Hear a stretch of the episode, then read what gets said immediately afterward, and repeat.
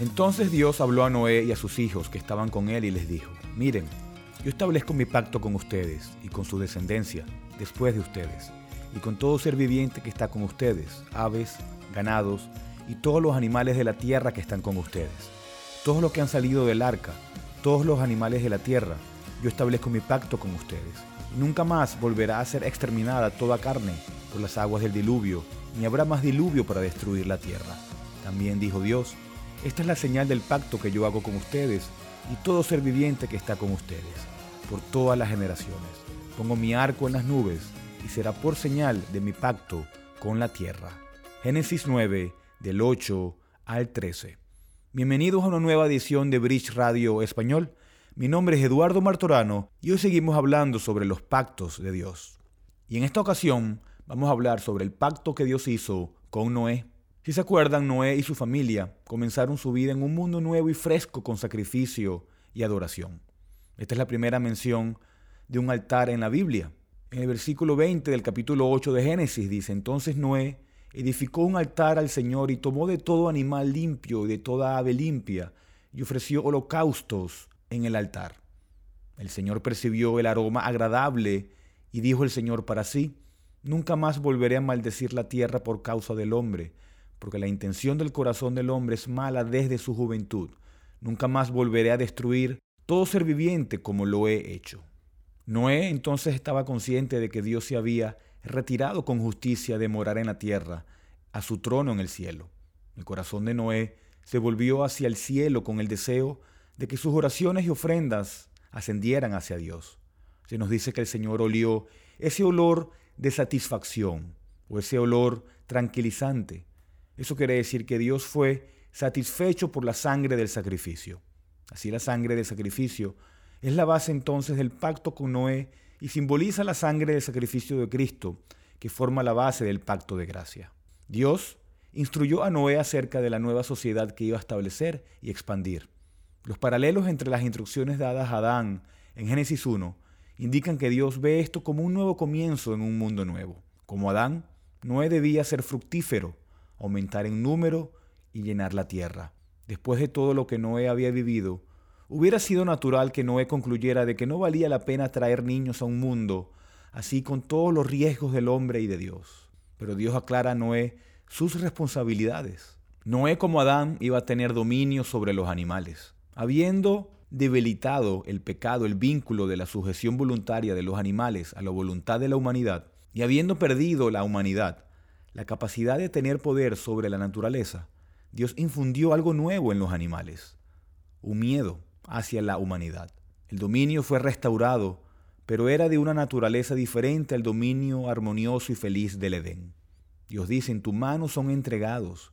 Eso implica que a la humanidad se le dio el poder de vida y muerte sobre ellos. Aunque Dios proveyó a Noé y a su familia de vida animal para sustentarlos, para preservar su respeto por la vida, se les prohibió comer carne con su vida, es decir, la sangre. La sangre debía ser drenada de los animales antes de ser comidos. La sangre se identifica con la vida porque un corazón que late y un pulso fuerte son las evidencias más claras de la vida.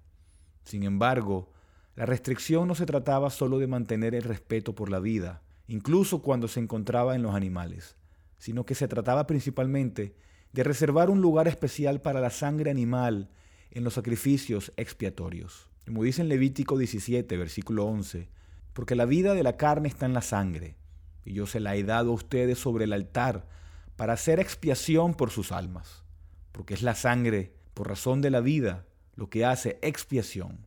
En última instancia, esta restricción se hizo en vista de la santidad de la sangre de nuestro gran sumo sacerdote, que es a la vez sacerdote y sacrificio. El respeto por la vida animal se trasladó a un nuevo énfasis en la santidad de la vida humana, un correctivo muy necesario después de la violencia que caracterizó al mundo caído antes del diluvio. Ningún pecado muestra mayor desprecio por la vida que el asesinato. Mientras que la sangre de un animal puede derramarse pero no consumirse, la sangre humana ni siquiera puede derramarse, excepto en estricta justicia. Tres veces Dios dijo que lo requería o pediría cuentas. Debía haber una correspondencia estricta entre la ofensa y el castigo. La razón de esto se da como la singularidad del hombre como hecho a la imagen de Dios. Así como Dios renovó la autoridad de Noé para propagar la vida, aquí Él le dio nueva autoridad para proteger la vida. Instituyó al magistrado civil y lo dotó de autoridad pública y oficial para reprimir la comisión de violencia y crimen. Si Dios nunca más iba a exterminar al mundo con un diluvio, entonces Él debía de erigir una barrera contra el poder del mal y sentar las bases para una sociedad ordenada. Y habiendo preparado el terreno para su pacto con Noé, el Señor entra en convenio con Noé. Este pacto fue iniciado por Dios, involucró al mundo entero, insinuó paz y fue inspirado por la gracia. El versículo 9, el lenguaje del versículo 9, no solo nos recuerda cómo Dios insinuó anteriormente su intención de destruir la tierra, sino que también enfatiza la iniciativa divina en el pacto con Noé. Dios inició, diseñó, anunció y estableció este pacto. Como en todos los pactos entre Dios y el hombre, Dios es el dador y el hombre el receptor. Un autor, León Morris, destaca esto de la siguiente manera.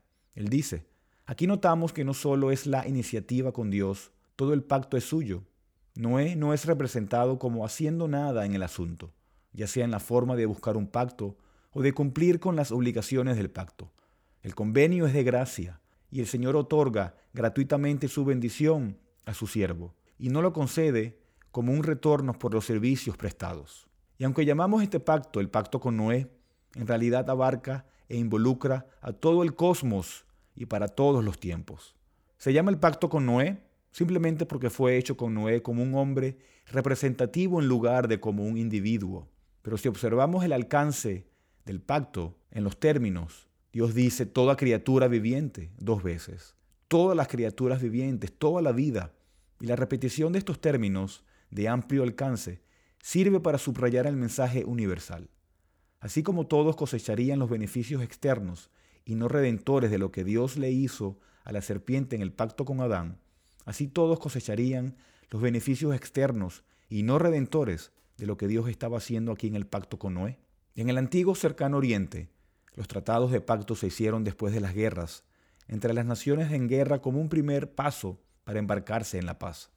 Así que Dios, después de luchar contra el pecado, aquí hizo un pacto de paz. El tema principal del pacto es no volver a inundar a todo el mundo.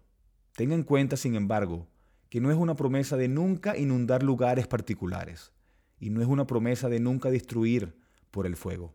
Dios prometió un lugar ordenado y predecible para que su imagen cumpliera la comisión divina. Le concedió a Noé un mundo de ciclos regulares, tiempo de siembra y cosecha, frío y calor, verano e invierno, día y noche. Y eso es un alivio. Sin esta promesa, la primera nube o mancha de lluvia le recordaría a Noé el gran diluvio y despertaría terror en su corazón. Pero ahora, las fuerzas de la naturaleza están frenadas. Los poderes del mal se ponen bajo una mayor restricción y la humanidad está protegida contra la violencia tanto del hombre como de la bestia. Y así como en Génesis 3, 14 y 15, aquí también Dios otorgó favores inmerecidos y bendiciones perdidas por el pecado. Aunque Dios acababa de ahogar y limpiar al mundo malvado, Sabía que el corazón del hombre seguía siendo malvado y desobediente. Miró hacia adelante y vio que la maldad pronto volvería a cubrir la faz de la tierra. Sin embargo, en su gracia y misericordia, Él prometió que nunca más lo ahogaría. Él prometió que no trataría con la humanidad de acuerdo con nuestros pecados. El autor Matthew Henry enfatizó la conexión entre la misericordia continua de Dios y la existencia continua del mundo. Él dice, es debido a la bondad y fidelidad de Dios, no a ninguna reforma del mundo, que no ha sido frecuentemente inundado y que no está inundado ahora. Así como el viejo mundo fue arruinado para ser un monumento de justicia, así este mundo sigue siendo hasta el día de hoy un monumento de misericordia, según el juramento de Dios de que las aguas de Noé ya no deberían volver a cubrir la tierra. Así como en Génesis 3, 14 y 15, con la serpiente derrotada. Aquí también la bendición externa y no redentora está íntimamente conectada. Fluye y revela y administra el pacto de gracia. Así como en Génesis 3, 14 y 15, aquí también la bendición externa proporciona un contexto para la bendición espiritual. La rutina de la vida es el don misericordioso de Dios. es una gran ayuda para nosotros en la superación de los efectos del pecado y en el cumplimiento de nuestras obligaciones dadas por Dios en el mundo. Aquí también se exhorta a la humanidad a captar por fe las bendiciones espirituales y redentoras, representadas en las bendiciones físicas y no redentoras. Aquí también se da una señal física, el arco iris, con un significado espiritual para alentar y fortalecer la fe en el pacto de gracia. Los pactos generalmente se sellaban como prueba de cumplimiento y compromiso. Y este pacto no es una excepción. Aquí el arco iris fue introducido como un sello al pacto con Noé. Por fe, Noé debía mirar a través de la ventana de esta señal visible y sello de bendiciones físicas y ver las bendiciones espirituales del pacto de gracia. Así como la serpiente derrotada reveló un diablo derrotado como resultado del pacto de gracia, así el arco iris de paz reveló a un Dios pacificado como resultado del pacto de gracia. Este arco iris era un sello colorido, confirmador, reconfortante y centrado en Cristo. El arco iris es resultado de la luz blanca, que es pura, que se refracta y se divide en varios colores. Así que Dios, que es luz, a través del pacto con Noé, muestra su variedad. Dios dijo del arco iris: Esta es la señal del pacto que hago entre tú y yo y toda criatura viviente que está contigo por generaciones perpetuas.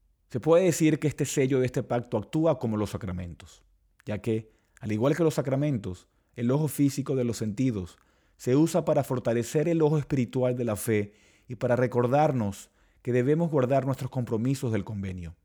Aunque Dios dijo que cuando viera el pacto firmado en el cielo, recordaría el pacto, no debemos concluir que existe la posibilidad de que Dios olvide el recuerdo de Dios implica que cuando Dios pone un arco iris en el cielo, Él está llevando los términos del pacto ante sus ojos y pensando activamente en sus promesas a la humanidad. Se ha planteado la cuestión de que si había un arco iris antes del diluvio. Algunos son de la opinión de que Dios tomó un fenómeno existente y lo consagró aquí como un sello del pacto. Sin embargo, la efectividad de la señal sería mucho más fuerte si fuera algo nuevo y asociado exclusivamente con este pacto.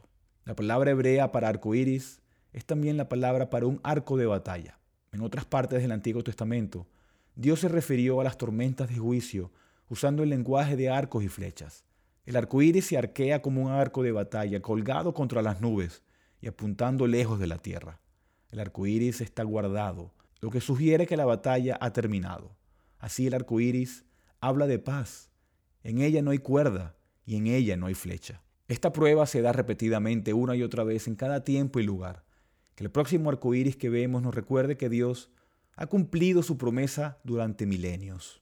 Él cumplirá cada promesa que nos haga. Y qué reconfortante es que una y otra vez en los cielos veamos la promesa de gracia de Dios. Un autor dice sobre esto, a medida que brilla sobre un fondo oscuro, que poco antes brilló con relámpagos, simboliza la victoria del amor brillante y gentil sobre la ira oscuramente luminosa, creciendo como lo hace a partir de la interacción del sol y las nubes oscuras. Simboliza la disposición de lo celestial para interpenetrar lo terrenal, extendiéndose de cielo a tierra. Proclama la paz entre Dios y el hombre, alcanzando como lo hace, más allá del rango de visión, declara que el pacto de gracia de Dios lo abarca todo. Se utilizó un signo universal para comunicar y confirmar bendiciones universales no redentoras e inducir a todo el universo a buscar la gracia redentora retratada en él. El arco iris dirige nuestros pensamientos a Cristo de diferentes maneras. Primero, el arco iris es un testigo del pacto. El arco iris es el testimonio celestial del pacto con Noé y Jesucristo es el testigo fiel en el cielo del pacto de gracia. El arco iris también lo vemos como un puente. El arco iris parece ser un puente entre el cielo y la tierra, recordándonos que en el pacto de gracia, Cristo quitó el abismo que separaba al hombre de Dios. Arthur Pink lo expresó así. Así como el arco iris es la unión del cielo y la tierra, que abarca el cielo y llega hasta el suelo, así la gracia en el único mediador ha reunido a Dios y a los hombres. También el arco iris lo vemos como un producto conjunto de la tormenta y el sol. No puede haber un arco iris sin lluvia. No puede haber paz con Dios sin juicio sobre el pecado. Una vez más, Arthur Pink escribe: Hay muchos paralelismos entre el arco iris y la gracia de Dios. Así como el arco iris es el producto conjunto de la tormenta y el sol, así la gracia es el favor inmerecido de Dios que aparece en el fondo oscuro del pecado de la criatura. Así como el arco iris es el efecto del sol brillando sobre las gotas de lluvia en una nube de lluvia, así la gracia divina se manifiesta por el amor de Dios que brilla a través de la sangre derramada por nuestro bendito Redentor. Así como la naturaleza no conoce nada más hermoso que el arco iris, así el cielo mismo no sabe nada que iguale en hermosura la maravillosa gracia de nuestro Dios. El arco iris también es una conclusión de la tormenta. Cuando vemos el arco iris, sabemos que esa lluvia en particular ha terminado. Cuando Cristo viene a nosotros, nuestras pruebas y problemas actuales parecen haber terminado por un tiempo. En un sermón sobre el arco iris, Carlos Spurgeon ilustró la reacción que deberíamos tener ante la visión de un arco iris. Él dice: Los niños pequeños corren aplaudiendo con alegría. Padre, hay un arco iris. Salen corriendo a mirarlo y se preguntan si podrían encontrar el final del mismo. Desearían que los dejaras correr hasta que pudieran atraparlo. Miran y miran y miran y miran. Y cuando la lluvia comienza a disminuir y se extingue, están tan tristes porque han perdido la espléndida visión. Amados, seamos hijos. Siempre que pensemos en Cristo, seamos niños pequeños. Y miremos y miremos y miremos de nuevo.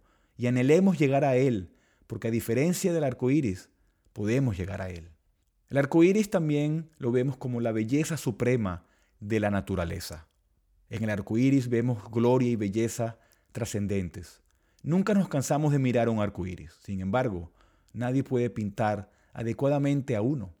Es imposible hacer justicia al arco iris en un lienzo. Hay tal fusión y mezcla de colores que el arte humano nunca podrá rivalizar con el arte de Dios. De la misma manera, ningún pintor puede capturar adecuadamente a Cristo, y ningún predicador puede predicarlo perfectamente. Él trasciende todo intento humano de representarlo o describirlo. Así como el arco iris es la gloria suprema de la naturaleza, así Cristo es la gloria suprema del cielo. En Apocalipsis 4.3 leemos de un arco iris sobre el trono en el cielo, mostrando que el arco no es un símbolo temporal solo para la tierra, sino que es un símbolo de cosas eternas y celestiales. El Señor está sentado en su trono celestial, rodeado de la insignia del pacto de gracia. En un pasaje muy reconfortante para el cristiano sacudido por la tormenta, el profeta Isaías destacó la naturaleza redentora y la esencia del pacto con Noé. En Isaías 54, 8 y 10 dice, en un acceso de ira escondí mi rostro de ti por un momento, pero con misericordia eterna tendré compasión de ti, dice el Señor tu Redentor. Porque esto es para mí como en los días de Noé, cuando juré que las aguas de Noé nunca más inundarían la tierra. Así he jurado que no me enojaré contra ti, ni te reprenderé, porque los montes serán quitados y las colinas temblarán, pero mi misericordia no se apartará de ti, y el pacto de mi paz no será quebrantado, dice el Señor, que tiene compasión de ti. Hasta aquí este audio de Bridge Radio Español. Bridge es una librería cristiana reformada sin fines de lucro, ministerio de enseñanza y cafetería. Estamos dedicados a discipular y equipar a los cristianos para la obra del ministerio y la edificación del cuerpo de Cristo. Hacemos esto al proporcionar recursos a precios módicos, tales como Biblias nuevas y usadas y libros cristianos centrados en el Evangelio, y materiales de estudio en inglés y español. Por favor, considera apoyar a Bridge Ministries a través de una donación único mensual, ya que esto nos permite continuar nuestro alcance local e internacional a través de nuestros estudios bíblicos, conferencias y Radio Bridge. Puede donar encontrar más información sobre nosotros visitando nuestro sitio web en bridgemilnaredo.org. Terminamos con la primera pregunta del Catecismo de Heidelberg, que dice, ¿cuál es tu único consuelo tanto en la vida como en la muerte? El Catecismo responde, que yo, con cuerpo y alma, tanto en la vida como en la muerte, no me pertenezco a mí mismo, sino a mi fiel Salvador, Jesucristo. Gracias por escuchar.